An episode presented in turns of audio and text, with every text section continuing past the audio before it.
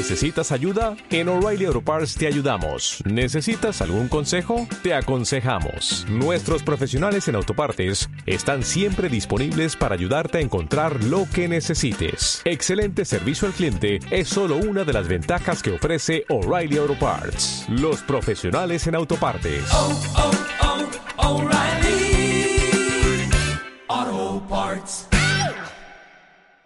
Gracias, Patricia Santos. Yo me quedo con que los avances hay que tomarlos con prudencia, ¿no? Y desde luego siempre, siempre consultar a los expertos.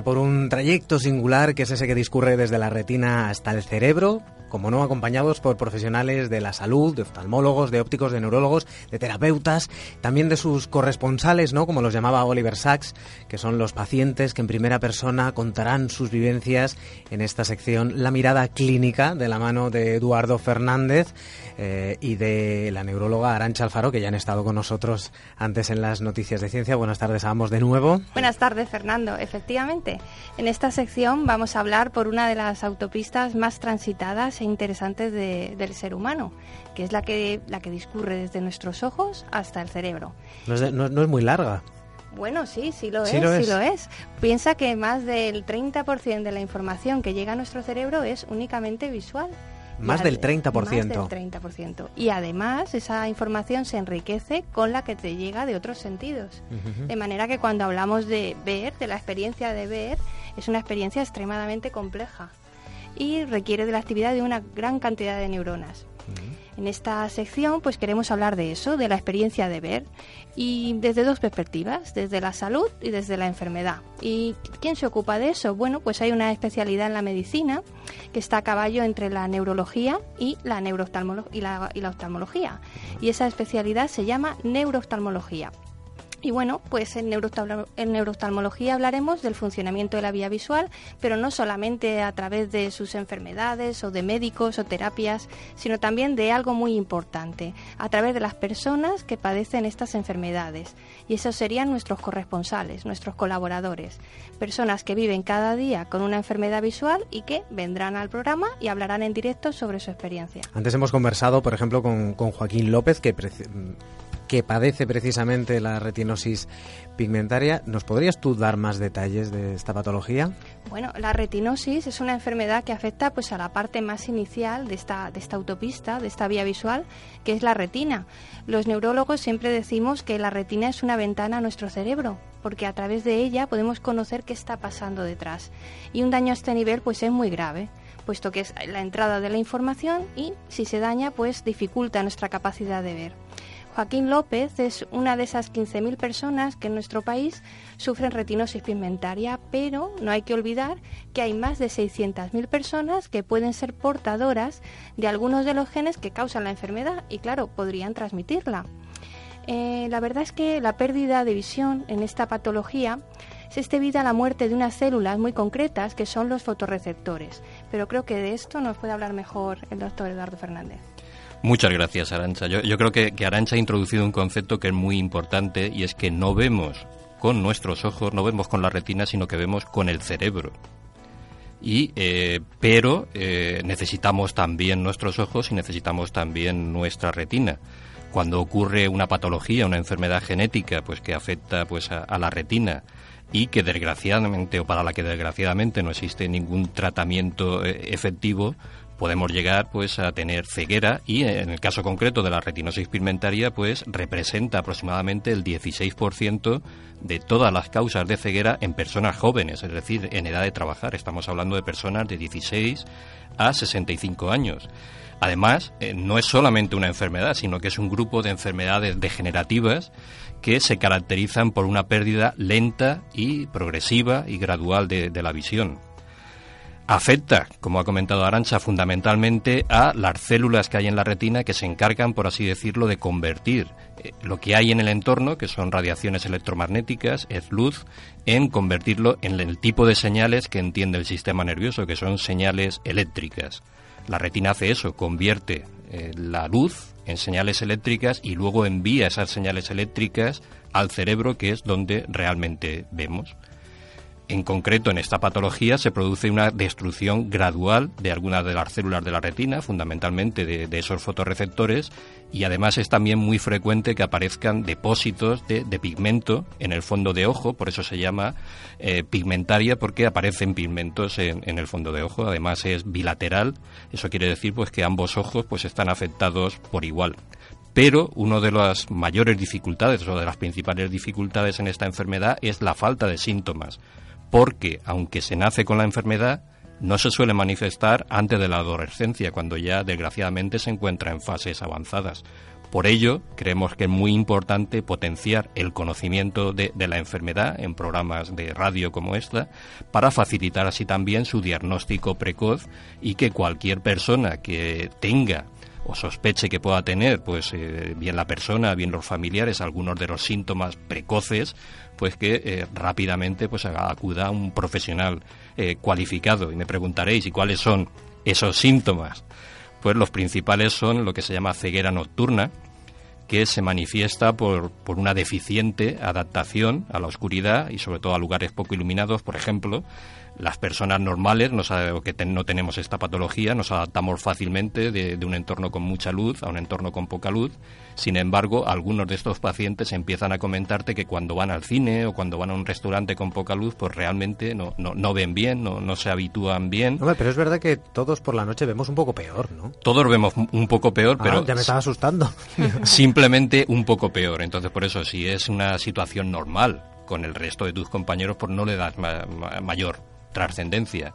Cuando te empieza a preocupar es porque tú te das cuenta de que eh, hay algo que, a ti te sucede y que a los demás aparentemente que no. es no. normal. Eso pues, no necesariamente significa que tengas retinosis, pero es un síntoma de, alerta y quiere decir que no pierdes nada pues por acudir a un profesional para ver si, si, si te pasa algo o no. Hay otros síntomas, por ejemplo, la reducción del campo visual, Clásicamente se dice que eh, se va perdiendo la visión eh, periférica. Estos pacientes a veces lo que, no te cuentan que pierden la visión periférica porque no se dan cuenta. A lo mejor lo que te cuentan es que se tropiezan muy a menudo, que la gente le dice, uy, qué torpe que eres. Y ese ser torpe es simplemente pues porque no lo ven. Pueden, por ejemplo, puedes tener algo más grave. pero porque es muy gradual y no lo percibes. Es muy, muy, muy gradual y eh, pues, pues eh, puede dar lugar y nosotros por ejemplo recientemente hemos tenido eh, conocimiento pues, de un caso que además conducía un vehículo un vehículo con, con pasajeros y, se dio cuenta pues en, en una en un puerto. No, se dio cuenta pues porque se notaba pues cierto mareo, etcétera, y al final al hacer el estudio de la agudeza visual se vio que se había perdido, se manejaba muy bien, no, no tuvo ningún problema, pero hay que pensar que esto pues puede, puede llegar a, ocasionar problemas importantes. Lo clásico se, se, habla de visión en túnel, que es como en cañón de escopeta, es como si miráramos por, un agujerito, claro. Antes hablabas de la edad, hablabas de eh, al principio en, la adolescencia es el, ¿no? el primer momento en el que uno se puede dar cuenta, pero en la entrevista con Joaquín López a él le ocurrió, si mal no recuerdo, alrededor de los 40. O sea, ¿en qué abanico de edades puede aparecer, pueden empezar a aparecer los síntomas de la retinosis? Bueno, realmente puede aparecer a cualquier edad, y lo que pasa es que, como ya hemos dicho, es una enfermedad genética. Eso quiere decir, por ejemplo, si, hay, si tu padre, tu madre, tu hermano tiene esa patología, digamos, las probabilidades de que esa persona en concreto lo tenga, pues también son más altas. Entonces, hoy en día ya, afortunadamente, todo esto se conoce y cuando se detecta un caso, rápidamente se hace un estudio, pues también de todos los familiares e incluso más allá. Hoy en día ya disponemos de, tecnologías para saber exactamente cuál es la alteración genética que tiene una persona concreta. Porque pensando en el futuro, pues a lo mejor hay alguno de esos tratamientos que han aparecido, están apareciendo y que seguro que se comentará más en, la sección de noticias de ciencia, que a lo mejor no son válidos para las personas, pero sí para un determinado subgrupo que a lo mejor tienen pues unos genes muy concretos o a lo mejor se puede arreglar pues eso eh, unas personas con un gen muy concreto y todavía no se puede arreglar lo otro pero creo que es importante pues ir poco a poco ir paso a paso Antes hablabas, Arancha, de que hay más de 600.000 portadores. ¿Eso qué significa? O sea, ¿puede haber gente que sea portadora de la enfermedad y nunca la desarrolle? Eso es. Bueno, cuando hablamos de portadores, son personas que no, nunca han tenido un problema visual, al menos así lo refieren, pero quizás llevan esa carga genética que hace que puedan o bien transmitirlo a sus hijos o incluso transmitirlo y, y más adelante desarrollarlo, porque no todo el que porta la enfermedad la, la llega a desarrollar algún día. ¿Qué la desencadena? Es una, es una enfermedad genética. De hecho, es la principal causa de ceguera de origen genético. Pero y muchas veces mmm, estos genes se transmiten de padres a hijos, pero a veces hay familias, en casi más de un 50% de casos, en las que no encuentras ni siquiera antecedentes familiares, porque son mutaciones que han aparecido nuevas en A esa posteriori. persona. Ujú. ¿Cómo podemos saber si somos portadores? ¿Hay algún tipo de prueba? En realidad, bueno, tampoco tiene que cundir una, una No, no, no, alarma. una alarma, no, no. En el sentido de que mm, existen una gran cantidad de genes implicados en esta enfermedad. Hay más de 100 descritos y se siguen investigando más. Y además es una enfermedad muy heterogénea. Entonces, lo que es fundamental es, si en una familia se detecta un caso, sí que es muy importante tratar de reconocer en el resto de familiares quién podría aportar el gen o quién podría desarrollarla.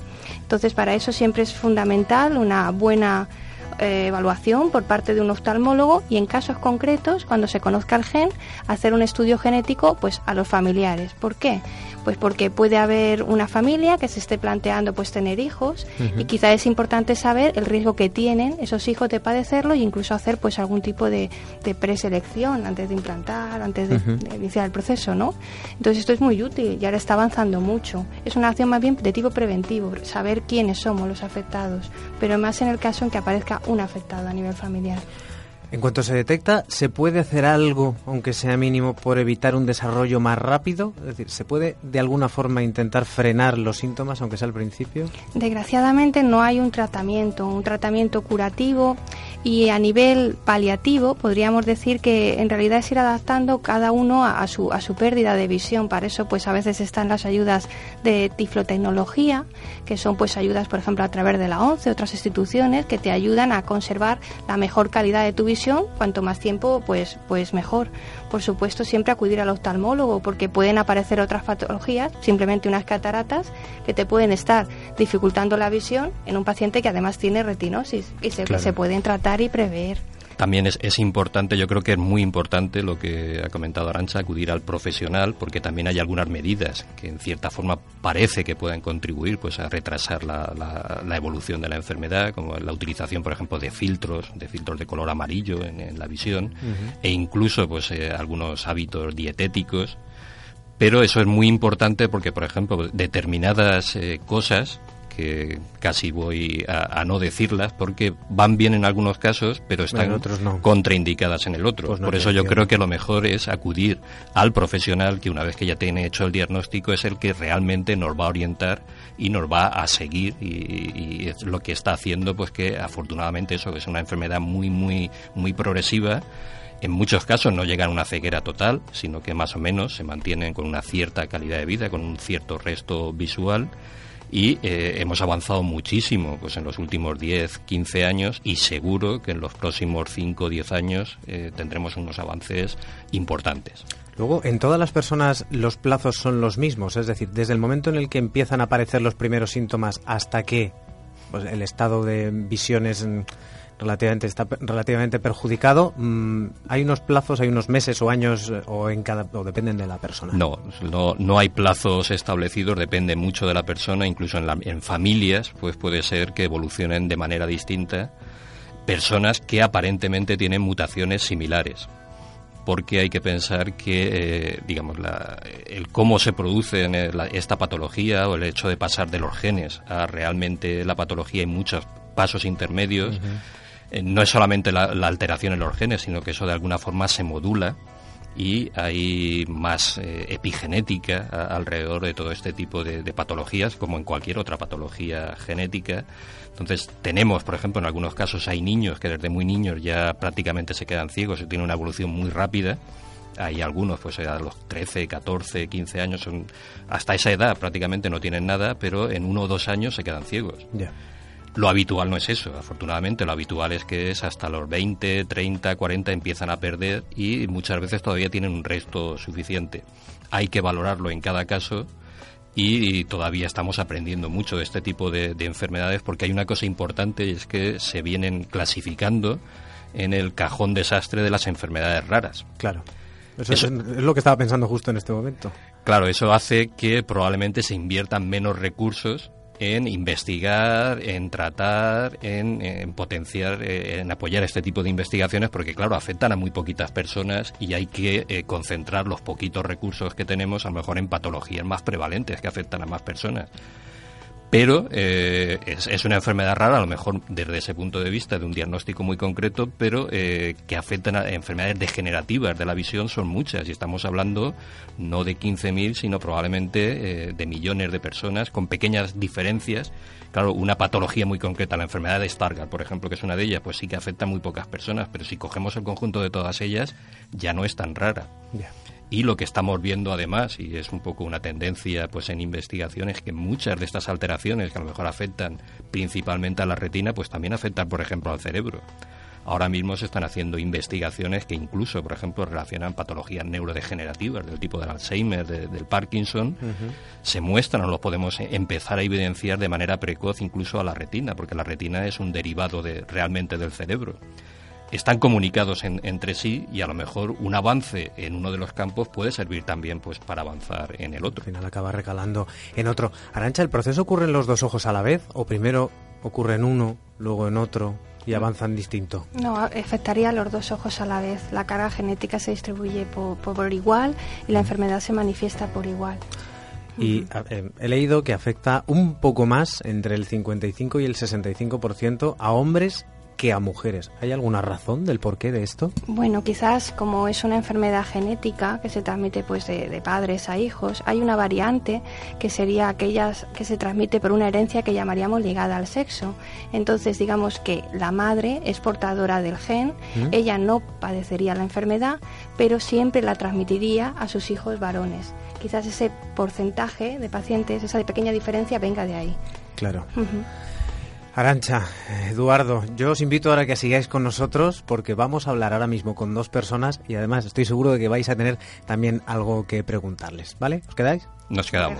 Hacemos una pausa, seguimos en unos minutos. Dale más potencia a tu primavera con The Home Depot. Obtén una potencia similar a la de la gasolina para podar, recortar y soplar con el sistema OnePlus de 18 voltios de Ryobi desde solo 89 dólares. Potencia para podar un tercio de un acre con una carga. Potencia para recortar el césped que dura hasta dos horas. Y fuerza de soplado de 110 millas por hora. Todo con una batería intercambiable. Llévate el sistema inalámbrico OnePlus de 18 voltios de Ryobi. Solo en The Home Depot. Haces más. Logras más.